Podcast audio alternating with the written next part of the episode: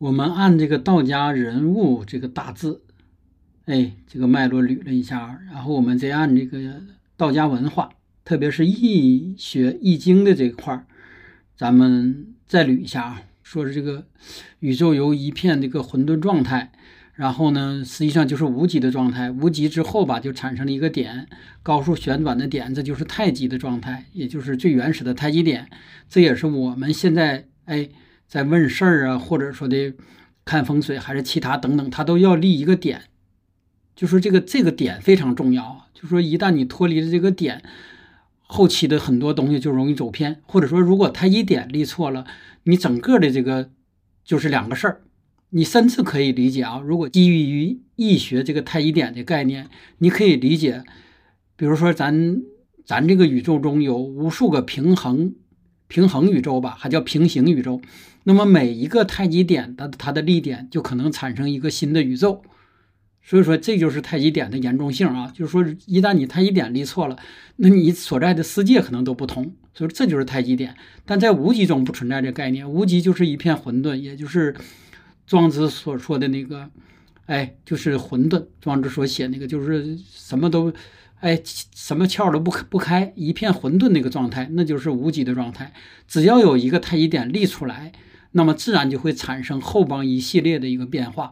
当然，如果反推回去，你想知道某件事一个未来的变变化，你就要知道它那太极点立在了哪儿。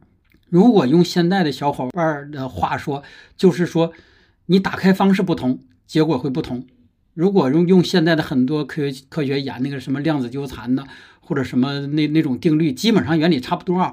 所以说，咱们的古人这个他是很有智慧的啊，特别是道家这个文化，特别是跟易学、跟这个阴阳八卦相关的这个文化，它不只是对我们现在的真正的身边的小事儿，哎，我们的一生有指导。它整个就是一个，你可以说高于哲学的哲学，就说它对宇宙万物的诞生，甚至你大家关注的什么先有鸡先有蛋。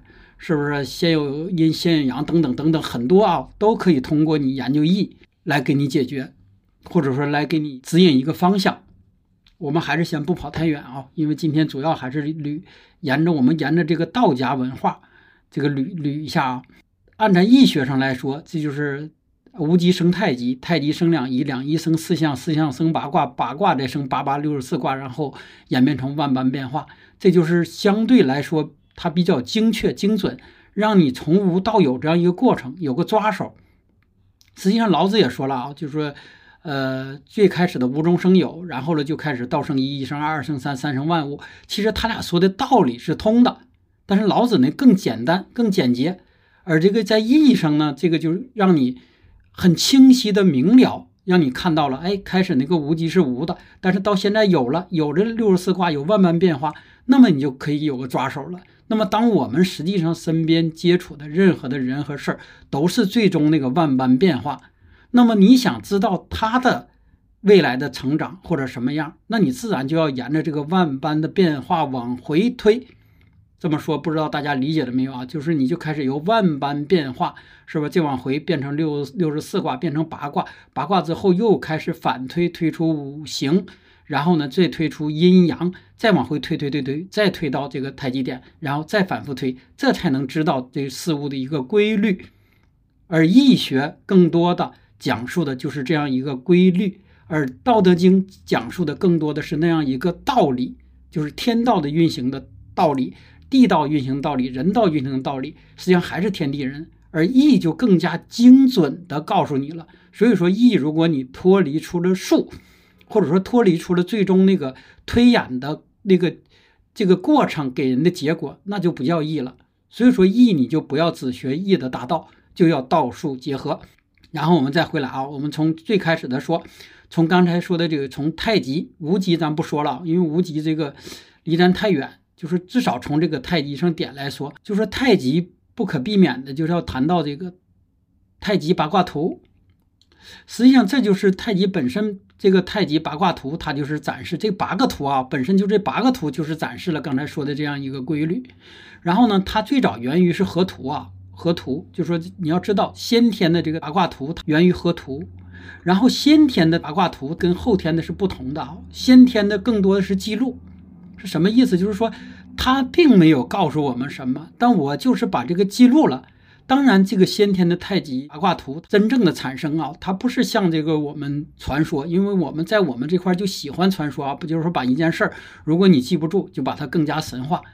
呃，这是从咱真实的角度啊，更加神话。但实际上，它是由于啊千万年的一个进化的产物，这个也是进化。就说这个太极图，不停的由于古人记录整理、记录整理，然后呢记录这些规律，就来形成了这个河图。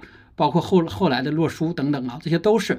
那么这个先天在先，先天就是说我不知道这有啥用，我也不知道能对大大家有啥帮助，但是呢，我就把它记录了，这就叫先天。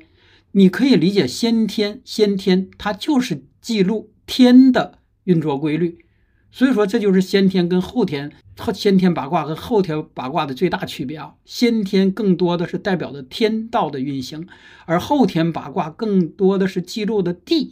也就是说，当我们知道这种天道的自然运行规律以后，我们将做出哪些调整来适应这种规律？这个后天八卦主要是周文王给。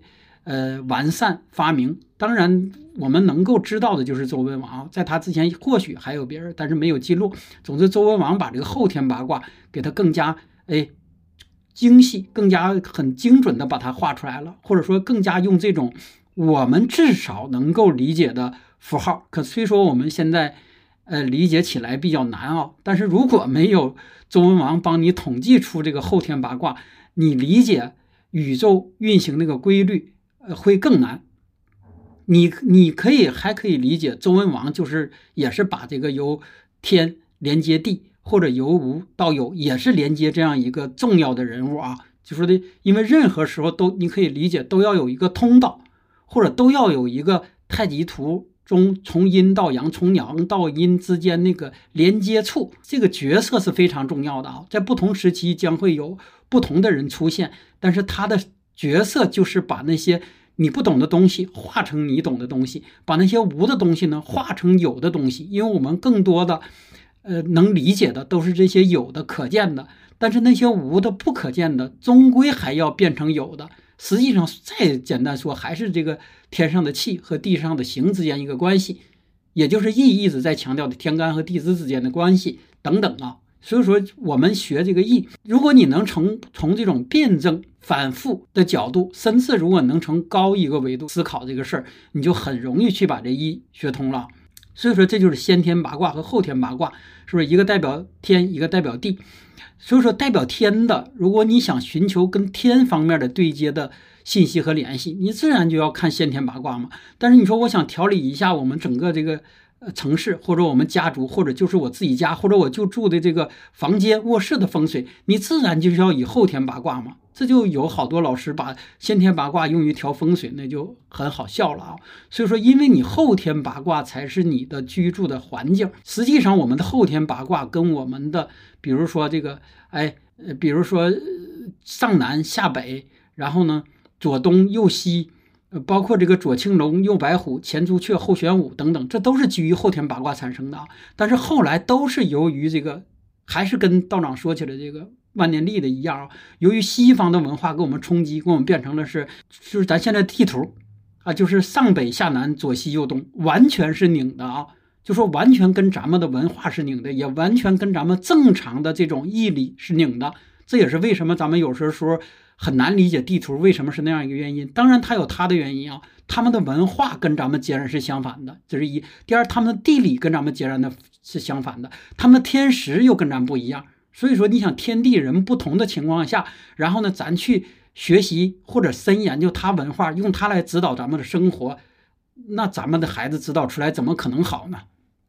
这当然是另一个话题啊。所以说，我们如果真想让我们自己以后所有的人，哎。你简单说吧，走回正道，你自然要知道我们的正道是什么样，连东南西北都分不清，是不是？我们还走什么正道啊？所以说，这是我们学艺和学传统文化的一个目的啊，就是回归回归这个正道上来。至少你先把方向调过来，先把这个时间你纠正过来，是吧？然后再说其他的。你想现在这个图地图已经给咱搞得多晕了呀？是不是？咱实际上正常按照古人来说，往这一坐，后面就是北，前面这个就是南，左面就是东，右面就是西，多好理解呀！你出了门往前走，往南走，这个就是南。而现在呢，地图的你所理解的南是北，你所理解的北是南，特别是现在的地图啊，就说的无论是任何一个地图，所以说道长希望将来咱。咱们中国出的地图能把它这个方向给纠正过来。现在这个地图对于所有研究风水或者说的研究这个后天八卦的老师来说，简直就是个折磨。就说我们有时候不得不需要用这个地图，但是第一步就是把这地图要翻转。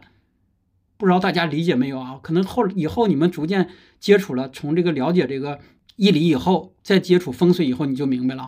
所有的咱们现在看到的地图，第一件事就是要把它翻转，然后才能跟咱真正的这个。生活环境和古人给我们留下这个要对上，如果不反转，完全是相反的。那你说这种它不是个蛮拧的事儿吗？类似这种，我们也给也给延续了这么多年，不跑还是不跑，说说道长就跑，再回来。然后我们说了先天八卦和后天八卦，不得不提起，就是说《黄帝内经》。《黄帝内经》是什么呢？是皇帝啊，这个皇帝已经说过了啊，就是三皇五帝这个皇帝。他是啥呢？如何应用这些自然规律？他就是在什么呢？也是在观察这个先天。刚才说那个，哎，呃，什么一生二，二生三，三生万物，也包括那个太一生两仪，两仪生四象，这个这个规律，就说都是源于自然。然后皇帝把这个这些自然规律吧，跟人体的运行规律相对比，然后进行了一个解说。这就是最早的《黄帝内经》。然后呢，而咱们现在所有的中医、道医。甚至可能你再往古代查巫医，所有的医的，它的哲学基础就是这种《黄帝内经》的基础，实际上也还是咱易学的太极、阴阳、八卦等等这些基础。这也就是为什么咱民间所说的啊，一医同源。怎么同源？就是在这儿出来的。就是说你的人病了，它要有一定的规律。你怎么病的？是因为你阴阳失调了。是不是是因为你五行缺失了？等那个宇宙、地球或者这个城市出现问题了，也是由于这点。你一个阴阳失调的城市必然出现问题，你这个五行不均的城市也会出现问题。实际上，这里所说的阴阳和五行，就是指你这城市的方位。实际上，又是结合了这种哎先天八卦和后天八卦等等。说白了，还是那句话，就是啥呢？就是人身就是一个小宇宙，而整个外界的大环境又是一个大的人身。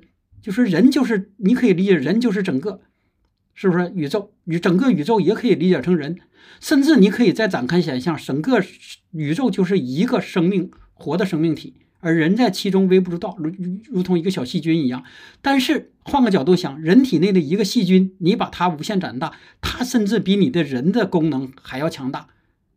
所以说，这古人这些道理早就告诉我们了，还需要现在说用用什么显微镜，用什么？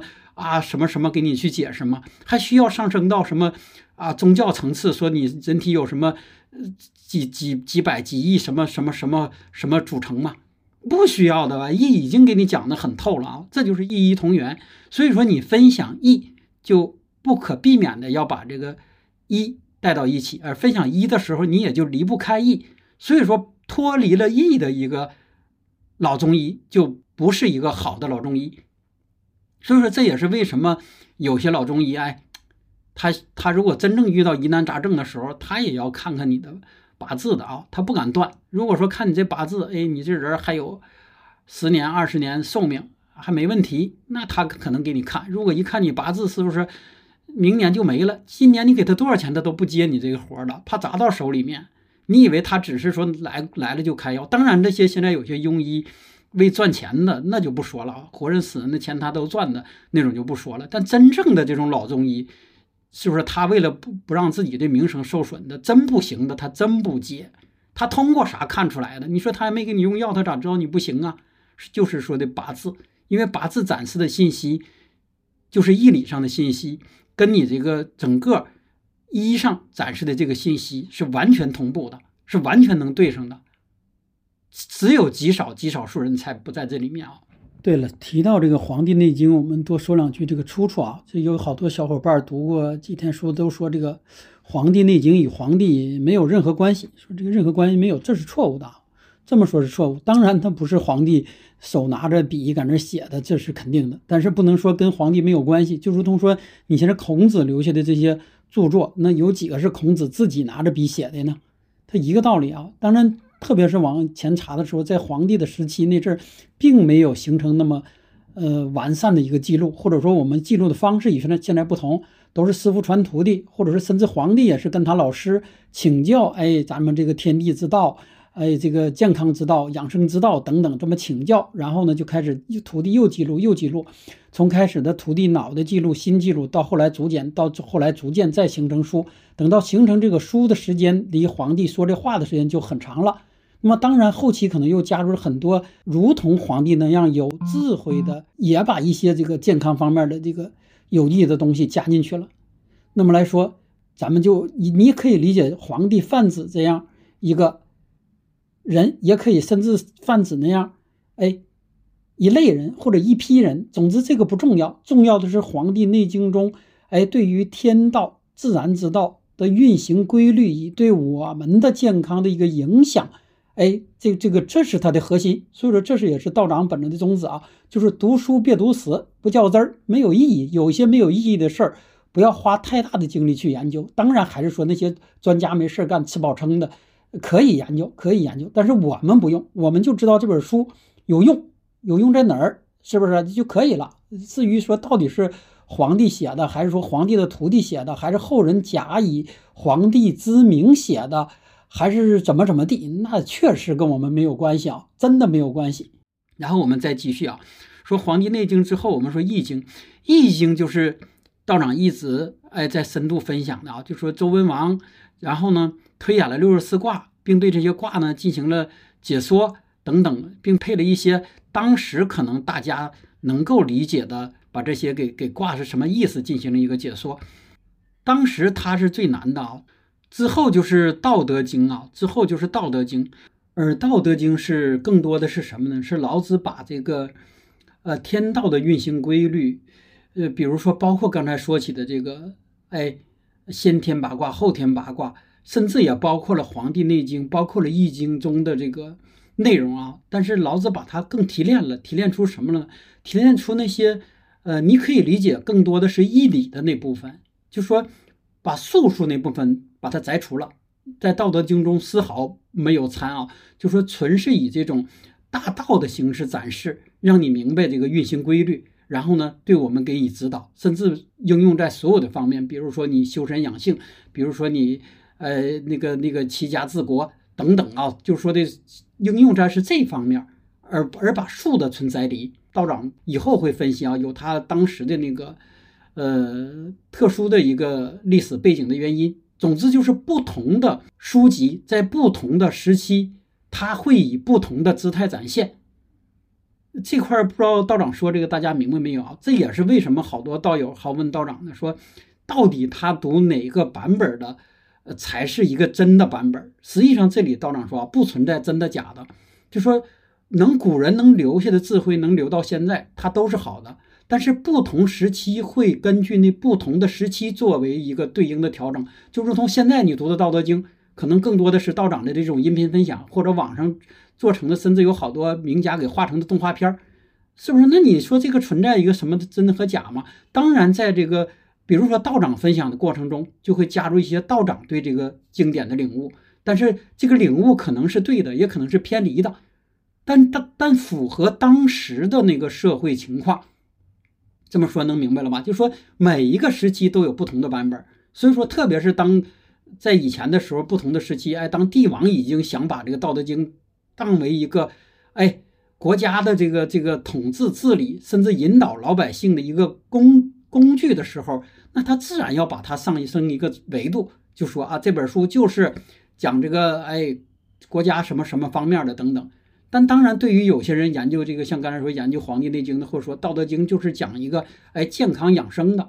当然，还有好多道友说这就是一个修行的，是不是？甚至有的说的啊，这个是得道什么什么，甚至反过来抠字儿等等，这个意义不大啊，确实是意义不大。当然啊，当然道长还是说回来，如果说某些专家吃饱了撑了没事儿干，那他可以研究，比如说这些版本出自什么时候，他们之间有了什么样的一个变更，然后呢，具体上哪个字是错了，哪个字是对了啊，等等等等，这是可以的啊，不然他们干什么？但是你说作为咱作为一个小学生，是不是你刚刚能读懂字，你就翻腾出来，哎，来抠哪个版本是对，哪个版本是错的，这意义就不大了啊。这就还如同道长曾经举举过的例子，你已经饥饿的不行了，是不是？有人给你端一碗大米饭，那你就吃吧。是不是里头哪管有点沙粒子，有俩草沫，你也没事儿，你该吃就吃，你不至于先把人这个厨师提溜过来问人家，你这是五常的大米吗？是不是不是五常大米都是假的？或者说你这个是哪哪哪的白面捏的馒头吗？不是那个的白面，那都是假白面，是不是？道长举着例就是所有的东西，你要明白你吃的是什么，就说你缺的是那内在的那个营养。那你吃任何一个，它都能补充你那个营养。那再反过来了，你读任何一本《道德经》，是不是都能增长你的智慧？他没有让你读着变傻吧？同理，《道德经》是这样，那《易经》也是这样啊。这就是为啥好多小伙伴好私信问道长，你给推荐个版本，道长推荐的版本能看懂，那你就以为你能看懂吗？是不是？所以说现在你就随便。道长就这里，如果你再问道长，就是随便，无论是你读《道德经》还是读《易经》，如果你都读不懂，你就看小孩给小孩做那小动画片儿。哎，我觉得那个也很有意思，就是给你讲《易经》、讲讲八卦、讲六十四卦的小动画片儿。哎，直接既有卦象还有动画，我觉得那个很适合你。当然你会说，你说那个怎么能适合我？那是给小孩看的，那你就找适合你的呗。不知道道长说的这个明不明白？就是所有的你都可以看，你只要找到一个对你有感觉的，那你就继续把它看完。然后从那入门，入门以后，你就会发现你读哪个都无所谓了。如果真到那层次，那你真的是把那竹简、把那帛书，是不是把那个古人抠在石板上的，你拿下来回家研究，那是你能力。但是你不能开始你就研究那个呀，研究那个，甚至有可能你一辈子你都没研究明白。而这种人还非常之多，非常非常之多啊！就说开盘就咬文嚼字的，特别是学艺、学《道德经》，这总共有五千文。你有可能慢慢慢慢咬，你可明白了。但是如果学艺，你以这个角度入手，一辈子你都学不明白。而这种人也非常多，是不是？问道长这方面的也非常多，但道长私信基本上不回答这类的问题啊。就说他拿出了一中的一个，可能翻出来两本书对比，这两本书中的文字不同，他就扔上了，说道长，你对这个解释一下，这本书是这么说，那本书是那么说的，道长怎么跟你说呀？道长告诉你谁对谁错吗？是不是？或者说哪个老师对错吗？都不是啊，是你错了呀！因为这块古人也告诉我了吗？什么了？你知道吗？对待古书上的问题叫求同存异，或者求同去异，就什么意思呢？所有的书都这么写的，基本上是差不多。当然啊，当然这个已经现在不太适用了，因为现在所有的网红、所有的搞热点的那帮人说的那件事儿，可能没过几天就反转。所以说，现在的社会真是啊，已经颠倒了黑白了，又不跑太远啊。所以说，道长说的就是啥呢？你学艺也好，学道也好，你要知道你最终想要的是什么，不要在某一个点上耽误太长的时间，甚至你可以把它放弃。还如同说吃饭时候吃出一阵沙粒儿一样啊，那你说你抠这沙粒儿不放吗？是不是研究它一直研究这沙粒儿在哪出产的有意义吗？是不是？你把那碗饭吃掉，把沙粒儿一扔掉，回头了继续明天继续吃，是不是？继续吃出沙粒儿，这很正常的呀。这就是你对待读书上的一个态度啊。就是说，你要以这个姿态读书，你才能学到有用的东西。当然，这个你在引申跟我们日常生活也是一个道理啊。永远你会遇到沙粒儿，那你就把它抛弃就可以了嘛。逐渐你就把这有用的营养吸收起来。但如果说你逐逐渐你把那碗大米饭倒了，你就揣兜里一个沙粒儿。第二天你又盛了一碗，又揣了一个沙粒儿。你又把大米饭倒了，或者整一年发现你一兜装的都是沙粒儿，没一点这个饭，这有什么意义呀？能明白了吗？最终你想要什么？你不是收收集沙粒儿吧？还是不跑，我们再回来这个易的本身，实际上易啊，易这个为什么叫易理啊？它更属于这个推理演算，也可以理解非常科学的啊。你先看易上这几个啊，就是零一二三四五六七八九天干，是不是零一二三五天干？然后地支是不是等等零？哎，是这个阴，呃一呢就是阳，是不是零就是无，一就是有，零就是无极，呃一就是太极，然后二看到吗？二就很有意思了，二就分阴阳了啊。看到吗？在零的时候还没分，然后在一的时候也没分，在二的时候就分阴阳了，然后三就分三才了，就天地人了，四就四象了，四象之后了就分出五行，五行六气，然后七星八卦九宫等等，就这么往下分下去了。实际上这也是老子说这个一生二二生三三生万物的一个过程。但是道长在这里插一下，为什么老子就把三之后省略了？看着一生二，二生三，三生万物，这个跟一生就不同了，作用就在这儿。说头三步最难进入，或者说头三脚最难踢开。一旦你把头三脚踢开了，其他直接就可以进万，就不用说五六七八九十了。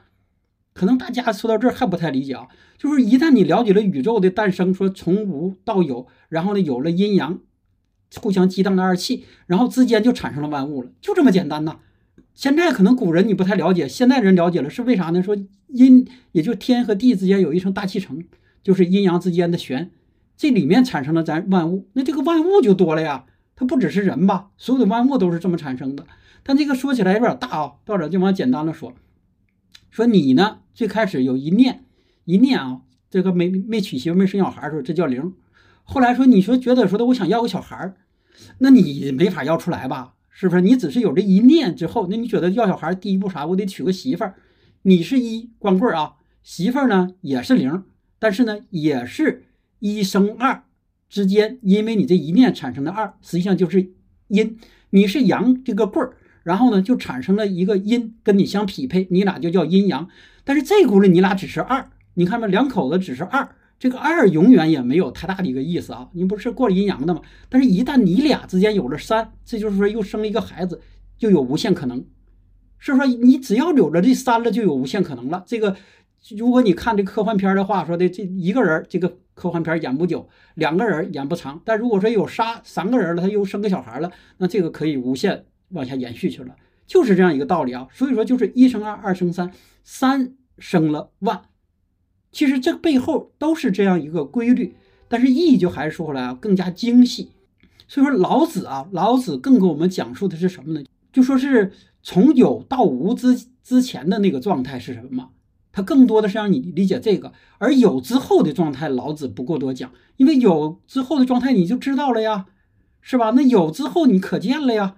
你这个物体能看到，那个人能看到，这个孩子能看到，等等等等，这些你就知道了呀。其实这个有从无到有，从一到三的事儿，你套在万物万事皆可。比如说投资一个项目，你的项目没有时候叫零，你这个没有没有时候没有任何作用。但你当了有了这一念，你开始想实现你的项目，这就叫一，然后你就开始为这项目去跑，但怎么跑也跑不成。然后你就拉来了什么呢？一个团队，或者说你的另一个合伙人二。然后呢也不成，但逐渐你又有了资金的输入等等，一生二，二生三之后，可能把这几个最三个最基本的要素条件聚齐了，然后啪，你这个就做起来了。后期就非常容易了啊，就还是说就头三角难题，也就是从无到有的这个头三角难题。所以说你更理解就是以前是零，未来呢，哎是无数，但是之间这个过程从零到一，从一到三，而老子更多的是告诉我们你要注重。注重有之前的那个状态，你现在的善恶，你现在的成就，你现在的财富，你现在的婚姻，你现在的健康等等，都是由那个零决定的，能明白了吧？就说不是现在的有决定的。当你体内的肿瘤已经长成了，这叫有，这叫一，看到这一个，但有这一个，有可能就有第二个，嘎完这个有一个，有可能还会再生。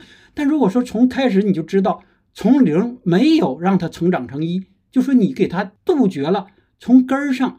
把它铲除了，可能是产生一的那个条件，因为一件事儿，一包括还拿这肿瘤来举例啊，它的产生它包括很多你内在的因素，八字上的因素，包括外在的饮食上，包括居住环境、风水等等其他的诱因。但是说如如果我从开始你就知道，你把这其他的诱因全给它铲除，那他怎么可能有呢？那可能他活着一辈子，你就觉得啊，我就不应该有。但实际上是因为你已经从零到一的时候就把它纠正过来了，所以说不管是易学、道学，包括更多的一些其他的，告诉我们的我们的是什么？是背后的那个规律你要掌握，或也有很多现在老师说说的一个道理啊，就说你不要看苹苹果结出那个果不甜的时候你才想办法，你在根儿上你就要知道为什么这棵果树将来能结那样的果子，或者结了恶果的时候，你在果子上做文章已经来不及了。而《道德经》讲述的也是这个道理啊，也就是说的这个无中生有，也可以说这个，呃，最原始的，呃，无为而为无不为，就是从最原始那个点去把它改掉，也是现在很多老师在分享高维度的说的啊，我们人生就像你的一个投影或者是一个复印件，你怎么改都没有用了，这也是为什么你感到无力感的一个这个原因啊，只有把最原始那个，哎，原件改了，也就是零开始改，才能改掉。如果我们当知道，但实际上这就是修行的过程啊。但是我们知道了这样规律，我们可以让孩子啊，是我们可以让那些有有缘接近这个道理的人，让他知道啊，他信那只是可以改的，你不可以改了，但是他可以改呀。所以说就是这个道理啊，这是我们学艺的一个目的。我们再继续啊，说零就是这样一个过程，而一就是太极。说从零到一，就是从一个无到有的过程，也是一个生命诞生的一个过程，是不是？就是这样。所以说太极这个词啊，最早是出自是庄子，就是原来是有这样一个概念，但是呢，它没有这样明确一个词儿，而庄子把它更加明确了，而指的就是说，它指的就是天地未分之前到未分之后，看见了吧？未分之前以前还叫混沌。是不是这个这个未分就分了之后了，就分天地和阴阳了。就未分之前到未分之后之间的这个叫太极，实际上也就是最原始的起点。如果按现在有好多可以称为说某件事的一个基点呐、拐点呐，还是你叫什么呃点呐等等等等都可以，但大致意思都是这样，也就可以理解啊。太极就是万物变化的那个起点，一切事物啊，一切事物都有太极，都有从零到一。这个这个过程都是有的啊，所有的都是有的。我们生活在大到这个整个这个宇宙，哎，太阳系，甚至再往外面去，我们小到我们刚才说过的我们自己本身，都离不开这个太极啊，或者说都本身就是一个太极。据说啊，据说整个的一个宇宙也是一个太极啊，也是一个太极。所以这就是太极。但是说只有太极是不够的，当太极在动了以后。如果太极还说不动，它就不叫太极。太极虽说慢，但它也是动，逐渐在动的过程中，它就生成了两仪。两仪也就是阴阳，阴阳是很有意思的啊，阴阳是很有意思的。就说特别是咱们看太极图中这个阴阳啊，就说阴中有阳，阳中有阴。特别是我们那种水墨，哎，那个效果，那个太极图是更符合本身的太极的概念的啊。它俩之间并不是分的那么清，就是太极图不是说一下一个黑一个白了。是说你模模糊糊，上面感觉白，底下感觉黑，然后呢，白里还掺点黑，黑里还掺点白，是不是？就是阴里还掺点阳，阳里还掺点阴，就是这样一个道理啊。其实这个完全符合宇宙的诞生，因为这个以前道长也分享过啊，就是在多少亿年前以前一片混沌，后来康的一声，宇宙大爆炸，然后呢，轻的上飘，沉的下降，这个就形成了这个阴阳，实际上就形成了天地。但这阵也没有其他的呀，所以说这个阳的。纯阳之气就逐渐往上飘，阴的气包括阴的物质就往下沉，那么逐渐沉沉的来接着这阴阳之间互相激荡，之间就形成了这个哎不可描述、玄之又玄的一层东西，然后就有了哎所有的这些了。所以说这就阴阳本身呐，就说这太极生两仪，两仪生阴阳之后，这个阴阳就代表你看天地男女呃古今，他们古古时候也到今，这个这实际上就是一个。不只是一个地理和其他物质上的维度了，说生和死，黑和白，前和后，上和下，左和右，内和外，动和静，善和恶，吉和凶，是不是一切事物它都有阴阳？所以说阴阳这个二气它变化无穷，生生不息。然后也正是因为啊，正是因为受这个易经的这个启发，德国的科学家莱布尼茨发明了这个计算机的二进制啊，代表这个阴阳的零一，哎零一，按这个零一零一，然后呢？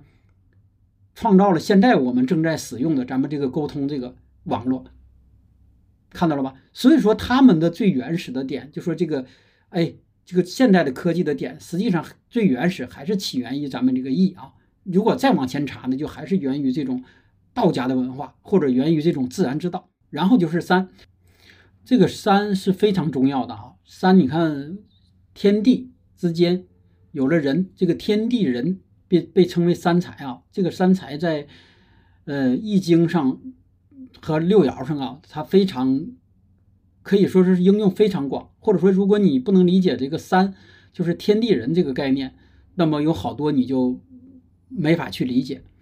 然后就四象，太极生两仪啊，两仪生出了这个四象。实际上两仪只是阴阳，但是在阴阳之间还有了这个呃区分。就是如同说的，不只是冬，不只是夏，是不是啊？所以说这就有了什么呢？太阴，哎，少阴、少阳、太阳，这就区分开了。然后因为这么分之后，就产生了我们现在对外界的一个认识，实际上就是有了五行的前身，就是金、木、水、火，就是这么来的啊，一步一步它推演出来的。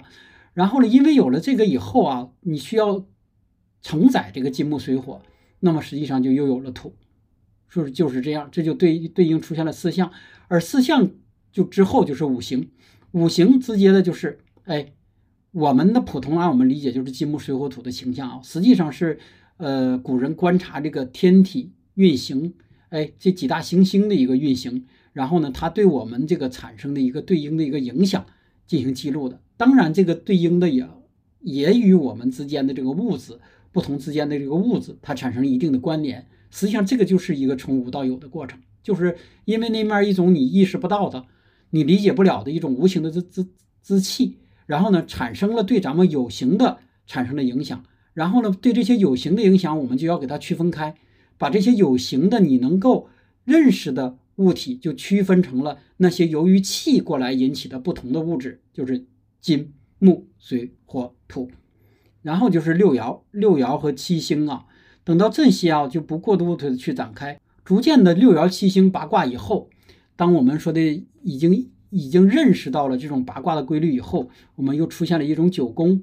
九宫实际上更多的是用于什么呢？风水。你可以理解就是九宫是我们认知了整个医学的这个规律基础之上，咋让它更好的。为我们提供一个帮助，无论是建这个国都，哎，还是你说你盖你自己家这个小茅草房等等啊，它对我们有一个帮助。那么它的基础本身的基础是在前期说的那些。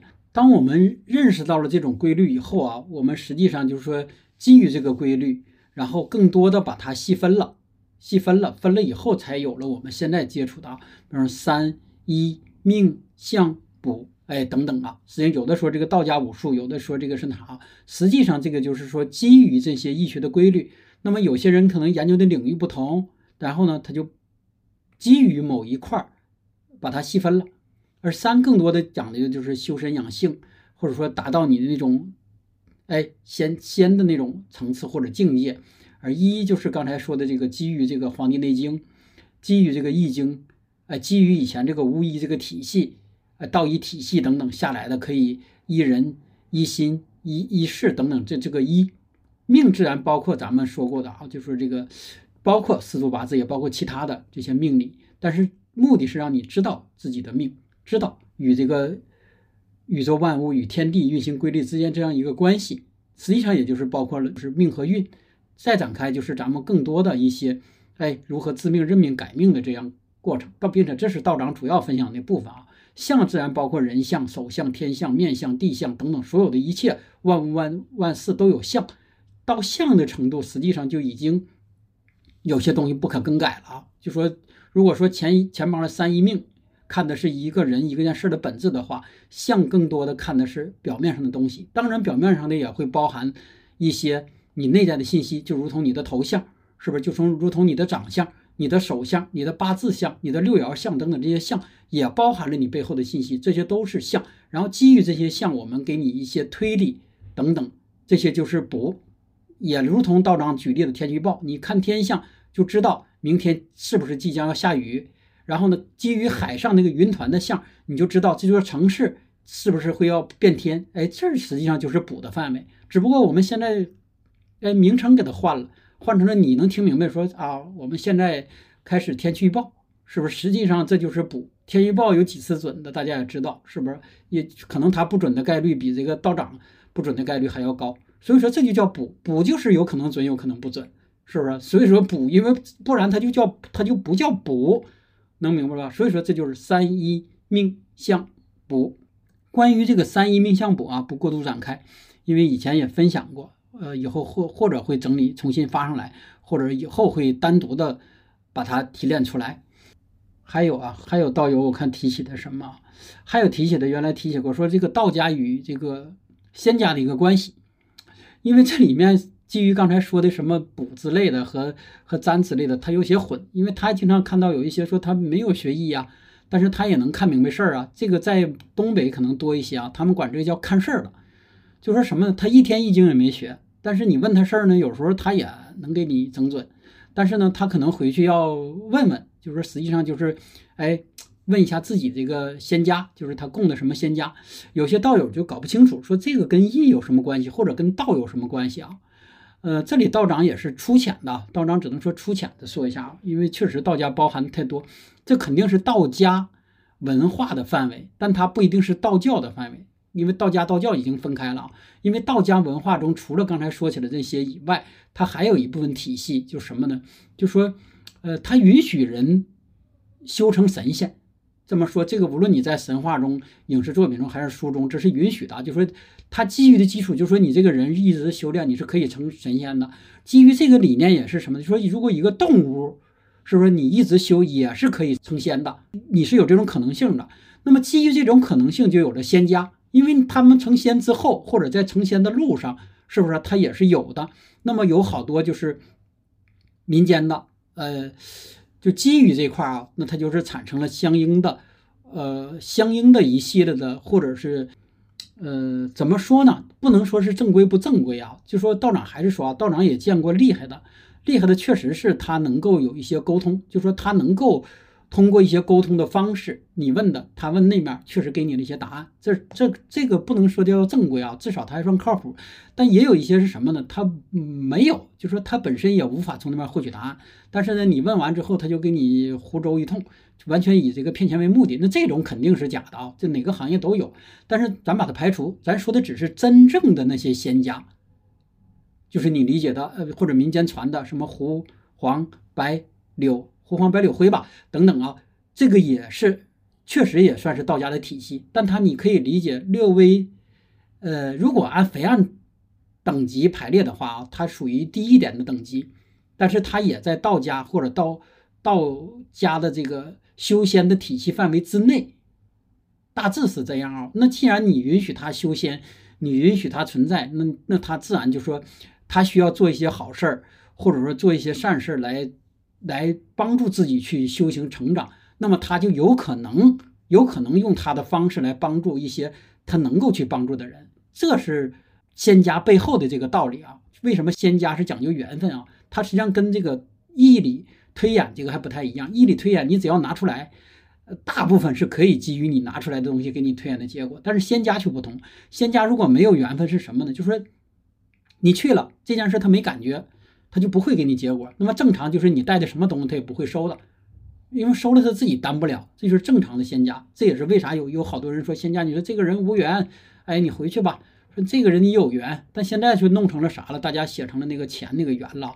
说你在这个不是不只是道家的门口了，不是道观的门口，你在寺院佛家门口动不动都有人拉着你说啊，我看施主跟您有缘，或者我看您什么时候有缘。那这种就是另一个啊，这不是仙家的范围。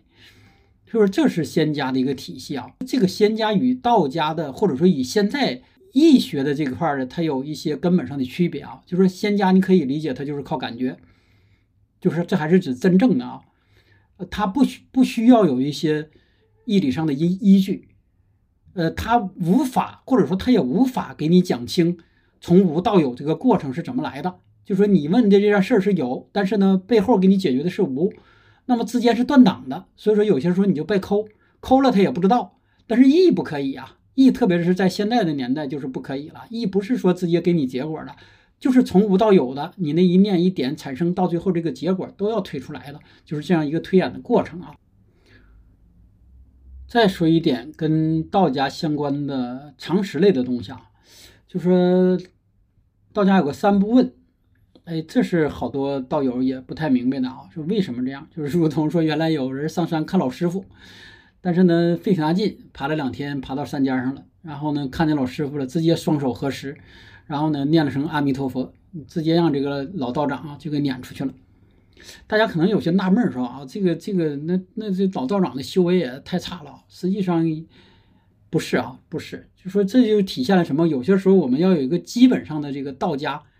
是不是常识？就说你要区分，第一区分什么是道家，是佛佛家，是吧？这是区分在先，然后你再称呼。第二是什么呢？